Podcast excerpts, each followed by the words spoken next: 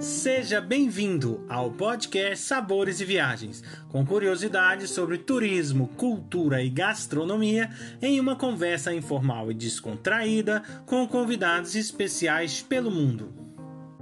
A apresentação deste podcast fica por conta de Victor Barros e Guilherme Boeste, diretores do Cooking em Portugal. Hoje, a nossa convidada, Roberta Pérez, ela é da Nordic Ways e esteve conosco já. Nós vamos conversar com ela sobre a região ártica. Tudo bem, Roberta? Como vai? Tudo bem, e vocês? Tudo bem? Tudo em ordem.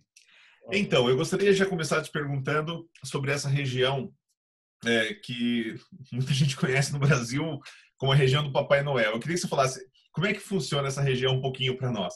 É, então, é, nós temos aqui nos, nos, três países nórdicos, nós temos a linha do Círculo Polar, é, e a gente considera essa região ártica o que está dentro dessa linha, ou seja, acima da linha do Círculo Polar, ou seja, acima da latitude de 69 graus. É, e para nós, nessa região, vai incluir a Lapônia finlandesa, a Lapônia sueca e o norte da Noruega que se chama Finnmark. Não se chama Lapônia, mas é uma região que culturalmente se mistura muito. Você assim, assim chamaria a tua atenção né, dessa região que pode ser um pouco diferente das demais assim próximas? É, é, tem muita coisa diferente lá em cima. É, por exemplo, se a gente pensar em carne, toda essa região nós temos a presença dos indígenas. O povo Sami, ele que foi nômade, ou seja, ele circulava nessa região toda, quando os países foram estabelecidos, ou seja, teve a divisão geográfica com a nacionalidade, eles tiveram que deixar de ser nômades e se vincular a um país, ou seja, ter também uma nacionalidade. É, e eles é, cuidam das renas. Então, a carne de rena ela é muito consumida nessa região. Tem muita rena lá em cima. É, não faz muito sentido ficar comendo muita carne de gado, sendo que o que você tem presente é a rena. Ah, então, a rena já é um animal. Muita gente não come, nunca comeu, nunca experimentou, mas a carne é extremamente saborosa. O animal tem uma vida bem saudável, ele é um animal vegetariano. Então eu falo, né, comer uma carne vegetariana, porque ele não se alimenta de outros animais. É, outra carne que também se come lá em cima é a carne de alce. O alce já é um animal de caça, então nós temos o período, a regulamentação, tudo como funciona, mas a gente abate o alce e se consome a carne de alce. É, outra particularidade dessa região também é o caranguejo real norueguês que fica lá no fiord de Kirkenes, o último fiord norueguês. Então, eles se instalaram em massa. Hoje eles estão se movendo, eles já chegaram em Lofoten, então eles têm circulado na região, mas é, ele é, é um prato da região. E para nós, brasileiros e portugueses, não podemos esquecer que no Mar de Barents, que é o mar do norte dessa região, nós temos bacalhau, ali é a residência do bacalhau.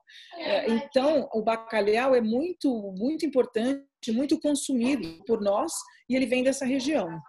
É que toda essa, é, ah, é onde o Papai Noel está e tal, todo esse imaginário que é criado, é explorado turisticamente aí, bastante explorado?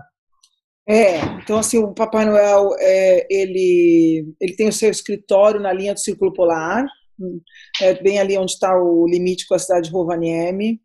Ele tem uma residência de veraneio lá para cima, que está na região de Saricelca. Ele agora está montando uma vila de esqui é, do lado sueco, e assim, é ele que está indo lá montar, então ele está acompanhando todo o processo de desenvolvimento da vila de esqui dele, então existe sim, as pessoas vêm, é, principalmente esse local em Rovaniemi, onde está o escritório do Papai Noel, tem o correio do Papai Noel, as crianças em casa podem receber a carta do Papai Noel em diversos idiomas, né, o Papai Noel fala todas as línguas das crianças, hum. É, então você fotografa, tem as renas, então tem várias experiências para se fazer com o Papai Noel. Tenho que entrevistar esse Papai Noel. o empreendedor nato. É, Roberta, e nessa região né, do Ártico, é uma região que é propícia para é, ver a aurora boreal, é isto? Ou é, ou é mais para baixo? É essa região propícia? Essa é a nossa região, né? Ah. É, o anel, que é o, o polo magnético da Terra, a gente vai dizer que ele vai da latitude 67 é, e o, o, pico dela é latitude 73. Então, assim, essa região toda tem uma atração muito grande pelo fenômeno. Então, é muito fácil de ver. É, mas é uhum. claro que para ver você precisa da atmosfera funcionar também. Então, não é só o fenômeno espacial, como também tem que ter a noite limpa e tem que ter noite, ou seja, no verão não é possível ver porque nós temos dias 24 horas. Eles falam né, que pode acontecer de você ir, fazer programar toda uma viagem e tal, e não ver pode nada disso. Você... Tem até hotéis né, que estão todo organizado para você ver isso. É, eu saio bastante com, com grupos né, na, na época da Aurora Boreal e a gente acompanha, monitora pelo fenômeno espacial, ou seja, a quantidade, a intensidade dos raios, como está acontecendo, a velocidade, a altura que vem, e fora isso, você tem que acompanhar a atmosfera. Se estiver nevando, é, não tem como. Se estiver chovendo, está tudo nublado, por mais que aconteça qualquer fenômeno, não tem. Então tem que ter intensidade, mais o céu limpo e você lá fora, com muita boa vontade, esperar. Então, nem sempre assim, ah, me tira da cama a hora que ela aparecer, né? Não é bem assim que funciona. Tá aí uma dica muito boa, né? Que é importante, né? E ter esse acompanhamento de quem está aí, de quem né, já tem essa sensibilidade, as pessoas acham, não, eu vou, eu vou conseguir, vou, ah, eu vejo a melhor época, pois vendo um blog e tal, que foi na época tal e funcionou, é, é melhor estar é. essa né? Aí as é fenômeno da natureza, né? Não dá para contar com isso. Eu costumo dizer que é sempre bom a gente circular.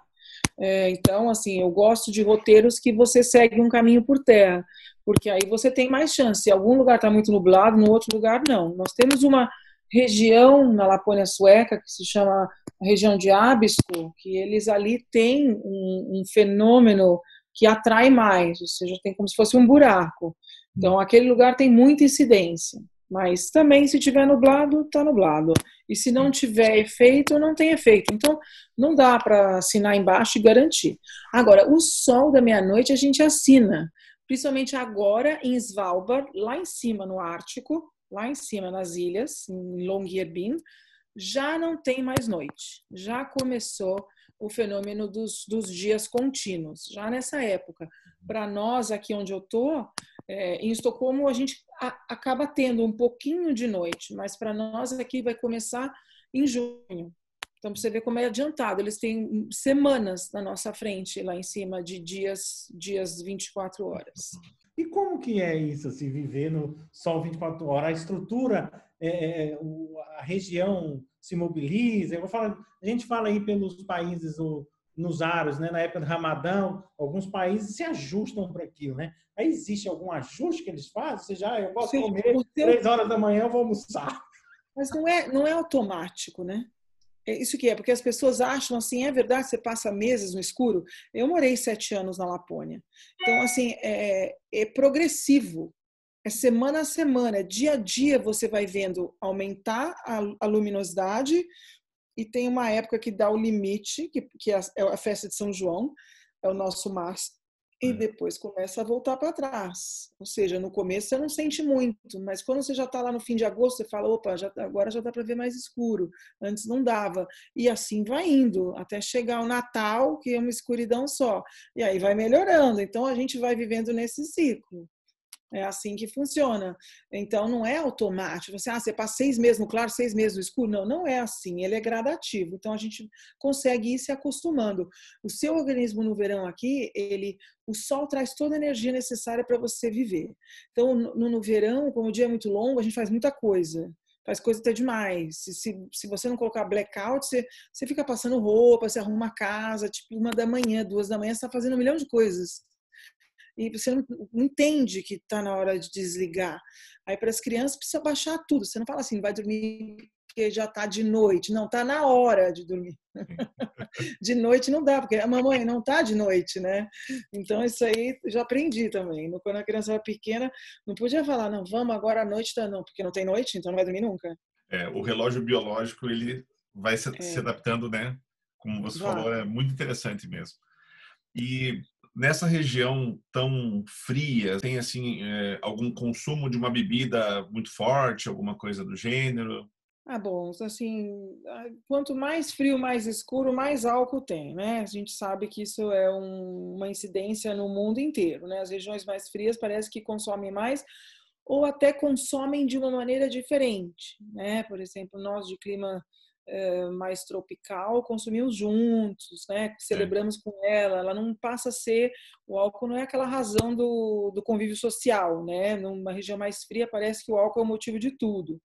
Então, é, tem muita vodka, e, mas eu acho que na verdade o consumo mesmo ele vai é, esse povo gosta bastante da cerveja assim num, num, habitual vamos dizer e aí tem a turma que, que consome a vodka tem alguns licores tem um licor com a fruta local então nós temos na região ártica não só aqui mas em outros países também mas aqui é muito incidente a mora ártica é, o cloudberry, que é uma mora amarelinha.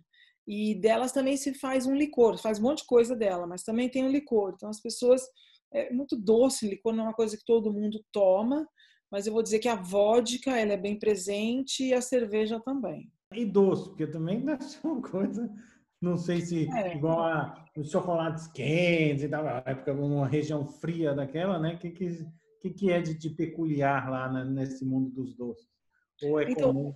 O cloudberry, ela, ele ele está muito presente nas tortas, nos doces. Essa fruta é local, né? Então é uma essa amora amarelinha, ela é muito presente. Ela não é tão doce. Né? Os frutos silvestres não são todos muito doces. Então, às vezes se coloca com um chantilly, um creme de baunilha, assim, tem que fazer a mistura. É, existem outras frutas silvestres que são dessa região. Então, é, tu, tudo que é fruta natural da região se usa bastante. O chocolate é universal, né? O chocolate por aqui nos países nórdicos eles, eles são muito bons, as marcas são muito boas de chocolate. Então, as pessoas fazem muita coisa de chocolate. Mas eu, eu tenho que dizer que o principal mesmo dos doces é o Cloudberry, porque ela é, ela é meio que a identidade da região. O bacalhau que se chama, que é o bacalhau que vocês consomem, assim, o bacalhau top, é o bacalhau Screy. Então, esse bacalhau Screy, ele, ele vive é, no mar de Barents, mas ele tem um ciclo de vida. Então ele sai do Mar do Norte e ele passa uma época no Mar de Barents. Então tem os locais certos para você pescar o bacalhau, é, porque aí você tem essa posta melhor. No arquipélago de Lofoten, que fica no Mar do Norte, essa região se pesca muito. Então ele, é quando ele volta do Mar de Barents é, e nos meses de junho e julho, quando se visita as ilhas de Lofoten, é possível você ver o bacalhau salgando e secando. Tem, tem as estruturas de madeira coberta com é, com, com, aço, com, com uns anéis de aço para as gaivotas não levarem tudo, né? É, e o bacalhau fica ali secando e salgando, já sem cabeça, preso dois a dois no rabo. Então é bem interessante. Muito da indústria é, do, do, da comercialização do bacalhau nessa região é capital meio a meio, é capital com uma grande inversão portuguesa e também norueguesa. Aliás, é um dos lugares mais lindos que tem para se visitar aqui, é o arquipélago de Lofoten. Eu tinha, aqui, eu não sei se eu tinha lido alguma coisa a respeito, que nessas regiões muito frias tem os hábitos aí de, claro, né, pescar dentro de um mar congelado. Isso até turisticamente o pessoal faz esse, essa atividade. Fala um pouquinho para nós. é curioso. muito legal. Assim, tem que ter paciência. Eu não sou uma pessoa da pesca, não tenho paciência, falo demais, sou agitada mas vejo assim, meus filhos vão passar o dia sentadinho na cadeirinha, no lago congelado, abre o buraco igual o desenho do pica-pau, né? Você vai, abre, tira a tampa e bota ali, né, o anzol e fica ali horas, o dia inteiro, e vai fazendo movimento, para ver se o peixe vem. E os peixes nem são tão grandes assim, mas é, dizem que é terapia esse negócio aí. Mas é, eu já quero pegar o telefone, quero fazer alguma coisa, eu sou muito agitada, não consigo. Falo, tá bom, já, já deu, já viu como é, já vai. Mas os turistas vêm, mas é claro que turista, um monte de gente, às vezes ficar falando, não é bem assim. Se quiser realmente pescar, tem que fazer silêncio. Tem que ficar quieto, tem que ficar parado ali um tempo, né? As pessoas não têm. Mas também tem aquela, aquela pesca, o flying, né? É, no verão, que você pega naqueles rios que tem correnteza forte, que, que você joga o anzol, né? Tem movimento, parece uma laçada, né? Parece que vai no, no, no peão.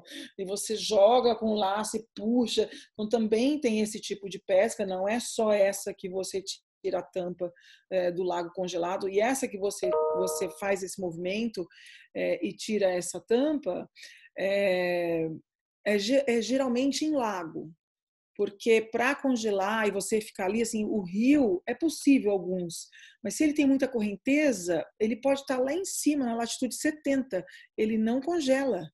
Ele, a correnteza não deixa ele congelar. Já o lago, que não tem salinidade e ele e, e a água é mais parada, aí você tem mais segurança para fazer isso.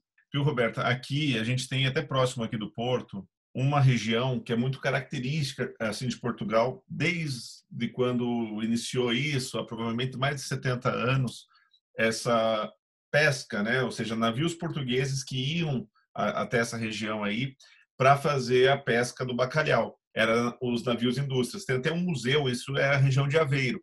Eles têm aqui um porto só para pesca, só para peixe mesmo. E eles têm lá um, um navio que é um museu que mostra, muito antigo, né, que mostrava como eles iam até aí pescar e ia processando o peixe já chegava salgado, pronto para vender quando chegasse aqui. Então mais barato do que pegar no ponto de terra, né? Sim. É, em, em, tramitação de documentação, de é, imposto. Tudo, é, né? é muito mais barato. Então a gente ainda vê isso, por exemplo, em é. Kirkenes, ali o capital é meio a meio, a questão do caranguejo, né? E também tem o bacalhau, que eles estão na ponta de Barents. É, então tem os navios que já vão, chegam próximos, você já leva no mar, ele não precisa nem chegar na terra, nem encostar para pegar a mercadoria, ele pega já no mar. Então você transfere. E tem aqueles navios que já são frigoríficos, é, o hotel, né, que eles já levam tudo processado para outros países. Então, assim, o volume é muito grande. O caranguejo também é um produto bem interessante. O, caranguejo, ele, ele não tem predador. Uhum. E ele se multiplica numa velocidade, assim, astronômica. Então, se você tem na Noruega mergulhadores que fazem a estatística e a contagem, porque se ele crescer em muito número, é um desastre ambiental, porque ele come tudo que ele vê pela frente e ninguém come ele. Roberta, ninguém... esse caranguejo é aquele é, das patas grandes, é isso? É, o gigante. Real, o grande. Ah. Esse. Vou ter ele... que mudar para aí, vou mudar para aí. Pra Aquele que você tira a foto, eu, eu, depois eu mando a foto minha, segurando assim nas fotos. Eu mando para você. Foi, a... manter o equilíbrio, comer todo dia. É, o passeio que a gente faz com os turistas, então você vai para o fiord, você faz essa, você, você, você não pesca porque ele é, ele é violento, ele é enorme, não tem como pescar, ele sai em gaiola e aí você tira a fotografia e depois eles levam a quantidade necessária e o almoço é aquilo ali, é só aquilo ali, assim, uma saladinha, uma, e, uhum. é caranguejo, o foco é isso.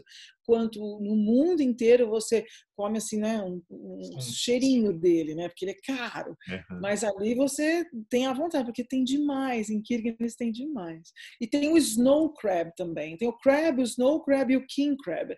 O king uhum. crab é esse grandão e o snow ele é um pouco mais achatadinho. E né? quando você chega no, no porto, você identifica pelos quando você já conhece, né, qual é o caranguejo que ele trabalha, você consegue identificar os barcos que estão ali, qual é o animal que ele trabalha, porque a maneira como o barco coleta, assim, os ganchos são diferentes. O do snow, o do snow é menorzinho do que do king crab. Você precisa de uma estrutura muito maior para trabalhar com king crab. No porto também você vê essas gaiolas grandes. Uhum. E as uhum. pessoas falam: "Nossa, mas tira tanto assim?" É porque ele ele precisa ser contado e ser retirado.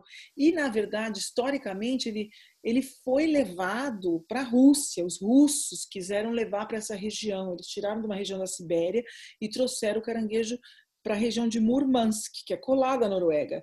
Os caranguejos naturalmente preferiram ir para a zona norueguesa.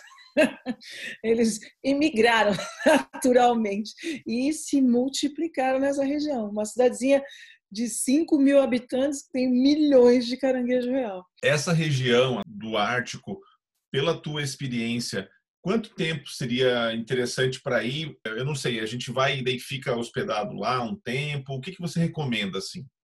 Assim, para quem vem da Europa, mesmo que vem, por exemplo, de Portugal, é, é longe, né? Se você pega um voo, por exemplo, é, não importa o país que você começa, se você pega um, um voo para Oslo, ou para Estocolmo, ou para Helsinki, daí você tem que pegar um outro voo para subir. Então, a gente sempre recomenda, tem que parar numa das cidades de baixo, né, numa das capitais, e depois, no outro dia, você pega um outro voo para cima. Então, você pode pegar um voo de duas horas e meia até Kirkenes, ou você pode começar em Tromsø, ou você pode começar em Lofoten, é, ou você pode começar é, em Rovaniemi, onde está o Papai Noel, em Kiruna. Então, você tem que escolher um caminho e eu sempre organizo na agência para os nossos clientes uma rota. Né? Eu acho importante, mesmo porque os países no Ártico têm uma intercomunicação por estrada, as estradas são lindas. Se você qualquer Instagram que você entrar com as fotografias do Ártico, assim, as fotos são inacreditáveis de lindo que é. é e a natureza ela se transforma em cada estação e é sempre bonita. Você, ah, é mais legal no inverno do que no verão. É sempre bonito. Ela muda a cor, muda o verde, muda o tom do céu, mas está sempre muito bonito. Então, eu costumo dizer que lá em cima, pelo menos cinco noites lá em cima, é, o ideal seria uma semana mesmo para você fazer lá em cima e mais uma noite de, de stop no início, se quiser também aproveitar e conhecer uma das, das capitais é, dos três países. Não sei se vai ser muito infantil, mas vou fazer essa pergunta, que é o trenó. É só criança que anda de trenó, a gente grande também? A gente anda. A gente anda. Nos passeios a gente tem o trenó com os huskies ou tem o trenó com as renas. É, também, mas aí são atividades mais de inverno, porque o, tem que correr na neve. Né? Então, quando você vem na época inverno-primavera, que para nós vai de novembro até agora, porque ainda está nevando lá em cima, ainda dá para fazer atividade assim. Então, você tem o, o trenó dos cachorros, é, você tem o trenó das renas, ah, você tem as motos de neve, você tem os barcos quebra-gelo no mar, que você pode fazer a flutuação no mar congelado. É, tem o, o safari do, do, caranguejo real sobre o fiord congelado de moto de neve. Então, você tem atividades invernais que são bem legais, são diferentes mas, por exemplo, se você quiser vir é, em agosto, não, não dá para fazer nada disso, porque não dá para colocar um trenó se não tem uma quantidade de neve suficiente para ele correr. Então, precisa estar tá nevando. E exatamente o dia que começa a atividade, a gente pode prever pela estatística, mas nós tivemos aí há dois invernos atrás que demorou para ficar frio e ter a quantidade de neve. Então, o que a gente estava acostumado às regiões em novembro já, os cachorros começarem a correr, eles só foram correr duas, três semanas para frente, porque a neve não dava condição. Então, é claro que não, não é, nunca é 100% com, com a natureza, né? É, mas mesmo que você venha sem essas atividades, é sempre muito bonito e muita coisa para explorar. Tem um peixe que eu comia muito no Brasil. Quando eu cheguei em Portugal, já tem bastante tempo, estou aqui, esse, até o final do ano vou fazer 16 anos aqui, e era o salmão. O salmão também é daí? É. A diferença do salmão aqui em Portugal, já que deve vir direto daí, né? É uma coisa, eu acho muito diferente do Brasil, acho muito mais gostoso. Não sei se tem alguma relação você acha sobre Depende isso? Depende de onde ele vem, né? Porque eu não sei da onde, da onde no Brasil se compra o salmão, né? De que região? Porque o salmão ele tem diversas qualidades e, e, a Noruega costuma dizer que a qualidade da água da Noruega ela é tão boa que os peixes acabam sendo mais nobres. E você pode tanto ter o salmão de cativeiro então, o salmão de cativeiro, eles estão em beira de fiord ou eles estão no, no início do mar. Então, é possível fazer é, a produção com, com, empresas, fazendas que cuidam disso é, e cultivam eles. É, é, um tanque redondo que você tem no fiord, ou se não, salmão selvagem. Então, é esse aí que todo mundo gosta. O salmão selvagem, ele tem um ciclo de vida que ele nasce no rio, ele vai para o mar e ele volta para o lugar de onde ele veio. Então ele volta para o mesmo rio e, a, e essa volta dele é uma loucura, porque ele volta contra a correnteza e é, é, um, é muita dificuldade e você realmente você pesca ele quando ele volta para sua casa, para o seu, seu lar. E, e, é um salmão muito caro. E o sabor dele é diferente, a coloração é diferente, porque o do cativeiro tem uma coloração super uniforme, eles todos muito parecidinhos. Já o selvagem, nem todos são tão avermelhados, né? Ele não come só o camarãozinho, então ele come tudo que ele encontra, né? Que os animais, que os outros peixes que ele possa comer. Então, é, o sabor e a coloração dele é diferente, mas os dois são bons. E, e as fazendas que fazem o cultivo do salmão, tem, tem umas que também cultivam a truta. Então, a truta também é um, é um peixe bem reconhecido por aqui. É, e também aqui se come é muito lagostim. Nós também temos o lagostim, e na época de agosto, que é o Festival do Lagostim, que dá bastante. É, e o, o Arctic Char, a pescada ártica, que também é um peixe da região que se vê muito na culinária é, local. Também é outro peixe que, se come muito por aqui. Estou, vou viajar, vou para aí na época de inverno, né? O que, que eu não posso esquecer? Acho que isso é uma pergunta muito óbvia, mas enfim, o que eu não posso esquecer nas malas e tal? Quem está acostumado a esquiar já até vai ter roupa mais ou menos adequada para vir. Quem não está acostumado a esquiar, esquece. Não precisa comprar muita coisa, não. Você vai ter que comprar as roupas de baixo. Quanto mais frio, mais camada tem que usar. Não adianta colocar um, um, uma roupa grossa, uma. Não, é mais só você usar cinco camadas finas é, e aí você se protege mais.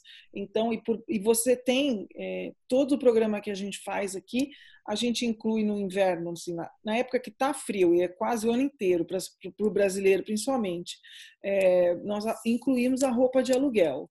E a roupa de aluguel, ela é uma roupa, é, é um macacão que você usa, e aí vocês têm o um macacão, tem uma meia grossa que é a que você põe por cima das suas meias todos os dias, então você tem um par dessa que é grossa, é, a bota que tem uma proteção por dentro, ou seja, para não congelar nada, tem a bota especial e as luvas. E as pessoas falam, ah, mas essa luva não, não dá o touch, né? Não posso usar o celular.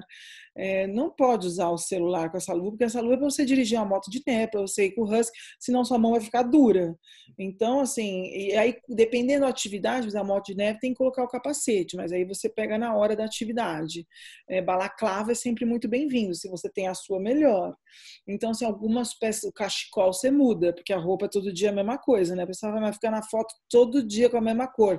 É, muda o cachecol e o gorro, porque aí pelo menos vê que você trocou o vestuário, né? Porque o de baixo ninguém vê, você tá com aquela roupa lá fora, a não sei que você faça foto no interior. E tem as acomodações geladas também, né? Iglu, acomodação gelada. Então tem isso também que o pessoal faz mais no inverno. No verão não faz sentido mesmo, porque os hotéis de gelo, o que não tem a estrutura interna apropriada, eles degelam. Então, são, são estruturas pro, que vai de, dependendo da altura que você está, de novembro até abril, maio. Mas hoje, tanto a Noruega, quanto a Finlândia, quanto a Suécia, tem acomodação e a estrutura de gelo permanente o ano inteiro. Muito obrigado, Roberta. Imagina. Muito obrigado, Roberta Pérez, por nos levar nesta viagem gastronômica e cultural incrível pela região do Ártico. Convido a todos para o nosso próximo podcast Sabores e Viagens, com a presença especial da Eliana Paludo, do Na Sala Projetos Culturais, que irá nos falar sobre cultura e gastronomia pelo mundo. Acompanhe também todas as novidades que vêm por aí. Basta digitar Cooking em Portugal nos canais do Instagram, Facebook e YouTube. Esperamos vocês!